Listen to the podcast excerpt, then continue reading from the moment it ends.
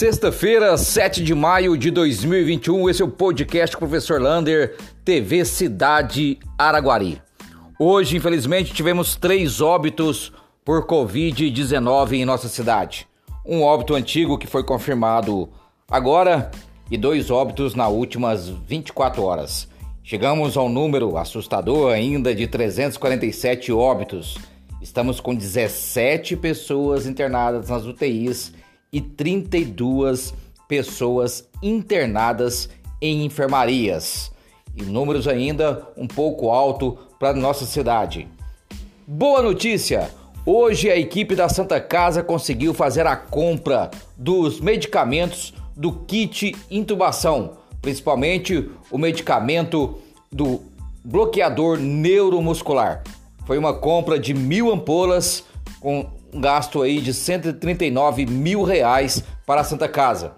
Isso já vai garantir um estoque por um bom tempo para que os, as pessoas que estão entubadas tenham maior conforto aí durante este período. Parabéns a toda a equipe da Santa Casa.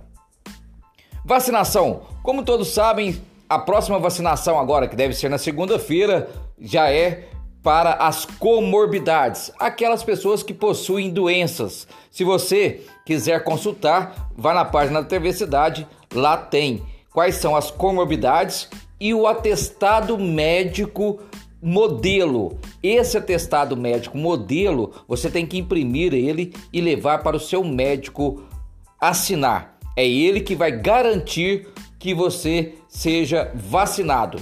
Uma outra situação muito importante é você fazer o cadastro no link da prefeitura. Lá na página da TV Cidade também tem esse link para que você garanta aí todos os critérios para vacinação o mais rápido possível.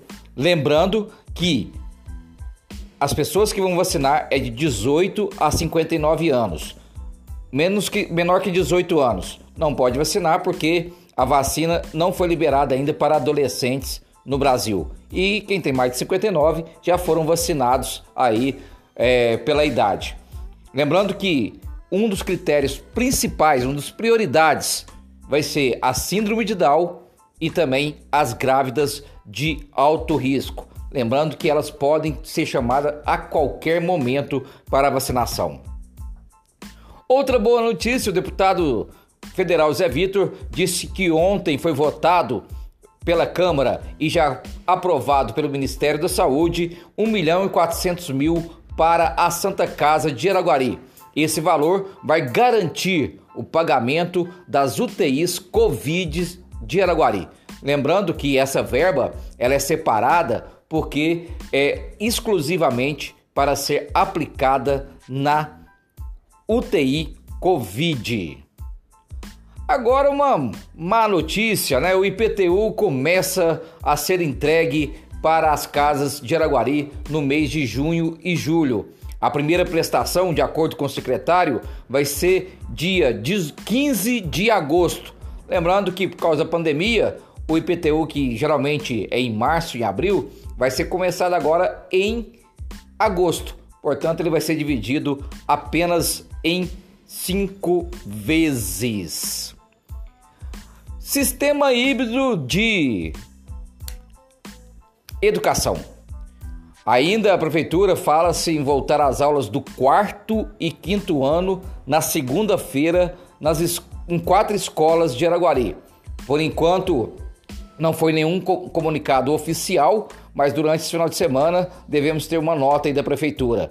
Né? Lembrando que existe uma campanha, um manifesto contra essa volta às aulas sem vacinar os professores e alunos. O manifesto chama-se Mãe pelas Mães pela Vacina. Você pode encontrar esse manifesto na página TV Cidade Araguari e assinar ele a qualquer momento. Um abraço do tamanho da cidade de Araguari.